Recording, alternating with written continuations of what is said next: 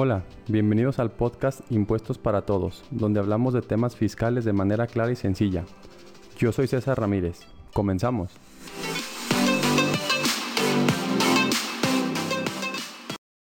Hola a todos, ¿cómo están? Sean todos bienvenidos a este nuevo capítulo del podcast. El día de hoy vamos a platicar de las diferencias fiscales que existen entre una startup y una pyme. Primero hay que definir lo que es una startup y una pyme o cuáles son las grandes diferencias. Eh, en estos últimos años se ha eh, un poquito dado a conocer más el tema de las startups o startups, eh, que son empresas que tienen la capacidad de tener un crecimiento exponencial. Y hemos conocido casos muy sonados como el tema de Kavak, como el tema de Vic.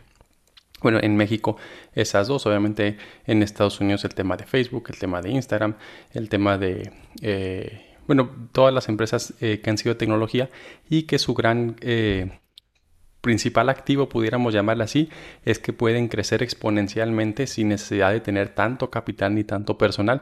Tienen esta, esta gran ventaja.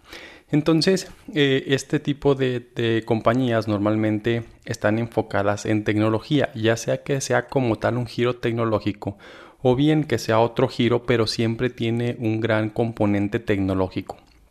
Es decir, son a veces empresas de industrias, digamos, eh, aburridas o industrias lentas, pero que eh, aplicándoles tecnología a este tipo de empresas, pues se puede, perdón, este tipo de giros, pues se pueden crear empresas eh, importantes o llamadas startups. Este tipo de, empresas o, o, en este modelo de negocios, normalmente el empresario o el emprendedor cuando inicia, pues tiene poco o nada de capital.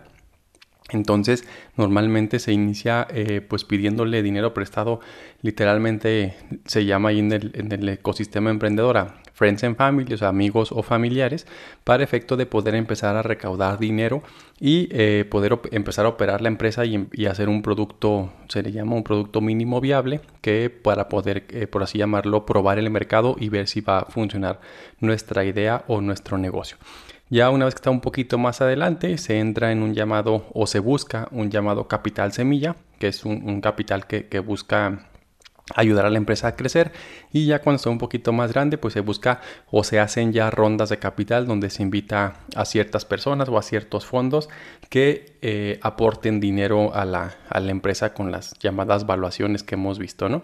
Y a final de cuentas este tipo de empresas buscan o, su idea es cómo se va a crecer de manera tan rápida o de manera exponencial, pues normalmente se busca venderlas a una empresa más grande que, que les haga sentido. Es decir, que empezar la empresa desde cero, hacerla crecer de manera acelerada, o bueno, no tan acelerada, pero es la idea, hacerla crecer de manera acelerada y al final venderla a otra empresa o a otro fondo. Este pudiéramos decir que es el camino normal de las startups.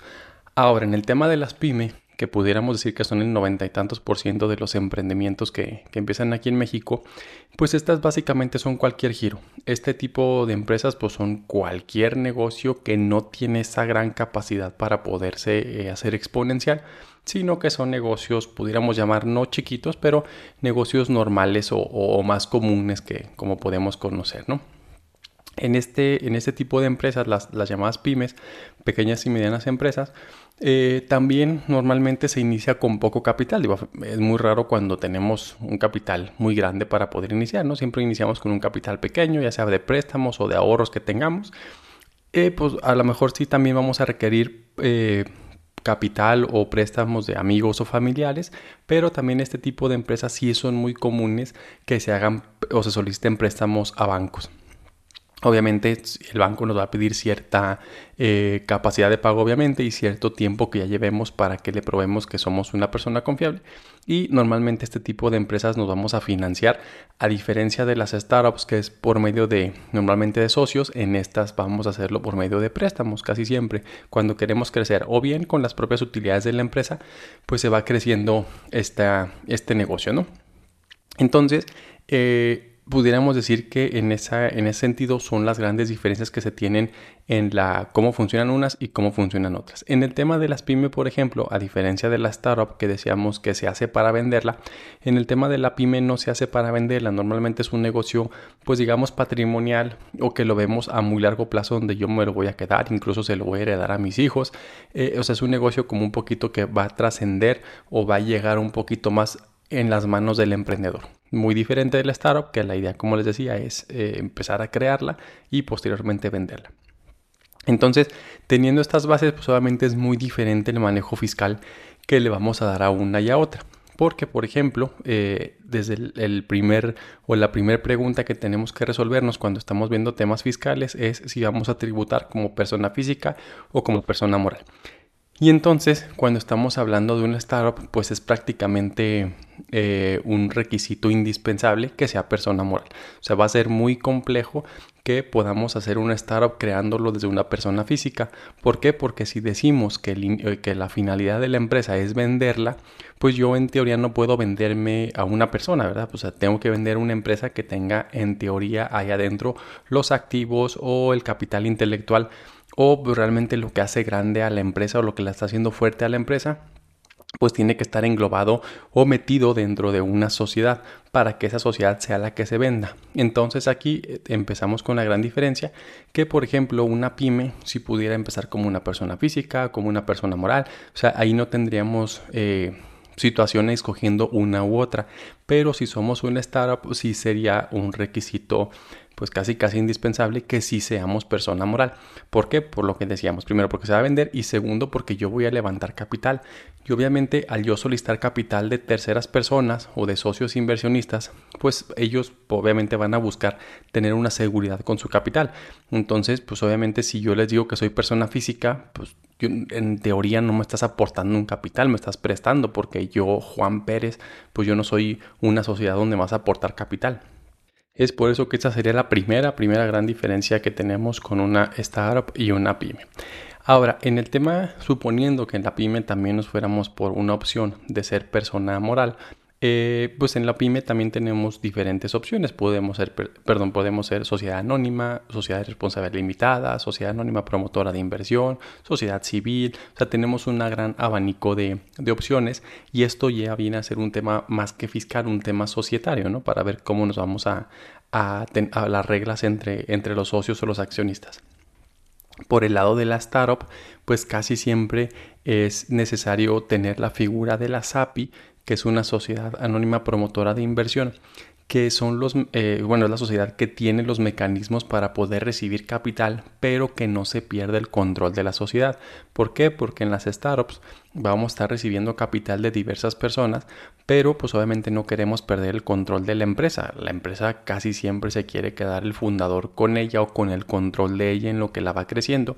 ¿Y qué pasaría si la sociedad tiene un capital de 20 mil pesos y llega un socio con 10 millones de pesos? Pues en teoría me va a diluir mi, mi participación y yo como socio fundador voy a quedar con el 0.01%, ¿no?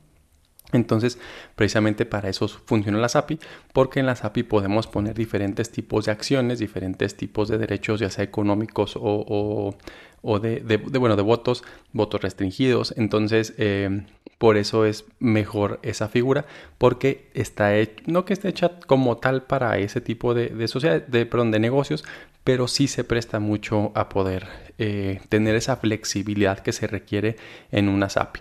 Entonces, eh, recapitulando un poquito, la pyme podemos coger cualquier eh, contribuyente, seamos persona física o moral, y en caso de escoger moral podemos ser una SA, SDRL, SAP, SAS, la que queramos, no tenemos tema. En el tema de la startup no quiere decir que sea forzosamente así, pero casi siempre es que sea, tiene que ser obviamente persona moral y segundo que sea una SAPI para efecto de tener esta flexibilidad a la hora de recibir capital y que no perdamos control. También es importante que esta sociedad se cree desde un inicio porque eh, obviamente la startup va a empezar a tener o a generar diferente eh, propiedad intelectual, como son derechos de autor en caso de que sea un software, como son marcas, como son patentes, como son eh, modelos de utilidad, o sea, cualquier tipo de, activo intangible que tenga. Entonces es importante que desde un inicio esté ese activo intangible a nombre de la sociedad, porque decíamos, a final de cuentas, la persona que invierta conmigo, pues está invirtiendo en cierta manera en, el, en los activos intangibles o en, esa cuestión intangible que él vio porque esa es una gran eh, característica de las startups que realmente no tienen mucho activo tangible, pudiéramos llamarle así. O sea, si la eh, medimos de manera meramente monetaria o con activos fijos, pudiéramos decirlo así, pues a lo mejor la empresa va a costar 80 mil pesos porque nomás tenemos dos computadoras y dos sillas, ¿no? Pero si medimos cuánto eh, cuesta el software que se, que se realizó o el algoritmo que estamos desarrollando, pues a lo mejor eso es lo realmente costoso. Y si no lo tengo registrado yo a nombre de la startup, pues probablemente el socio no quiera invertir porque pues, no va a tener una seguridad de que él esté invirtiendo o haciéndose dueño también de esa porción de, del software o de lo que estemos desarrollando, sino que eh, precisamente por eso es la importancia de que desde un inicio esté creada la sociedad para efecto de al socio que va, que va a aportar su dinero, pues tenga la seguridad de que está aportando en una sociedad ya que está constituida y que es dueña de los derechos o de las marcas o de lo que tengamos que estemos dándole eh, de, valor a, la empresa. Entonces, pues en, esa parte obviamente habría que revisar a detalle cada una de, de, las situaciones. Sin embargo, aquí también, insisto, en el tema fiscal, a lo mejor pudiéramos llegar hasta ese momento.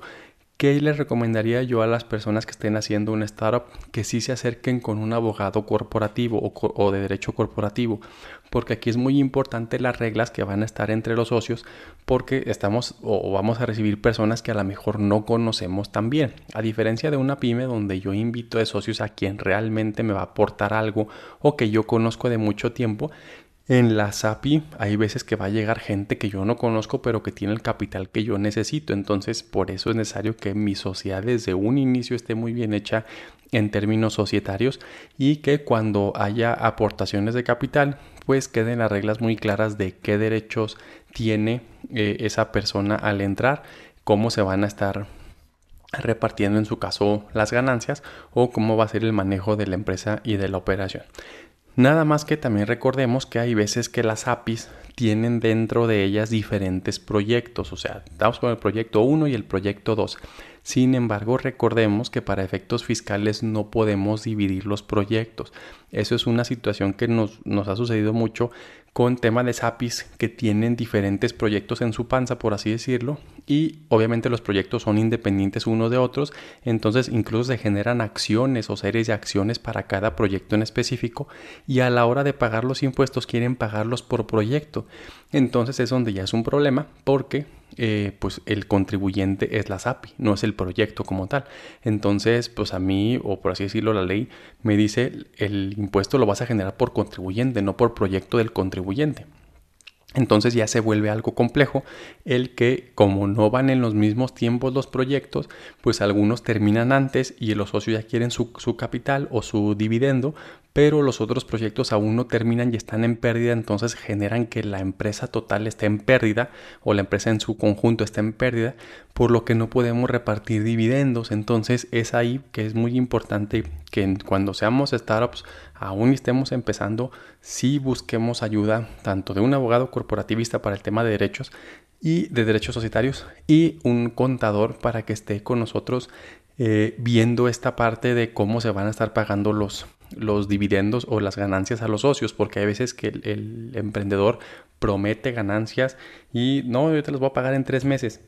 Pero ya cuando lo vemos en el tema fiscal o en el tema ya contable, pues a veces no es tan sencillo hacer ese tipo de pagos. Por eso es importante que desde antes nos asesoremos y ya una vez asesorados, pues podemos dar las condiciones a nuestros nuevos socios de cómo vamos a entrar, cómo vamos a estar trabajando. Entonces esa sería mi recomendación, ¿no? Muy bien.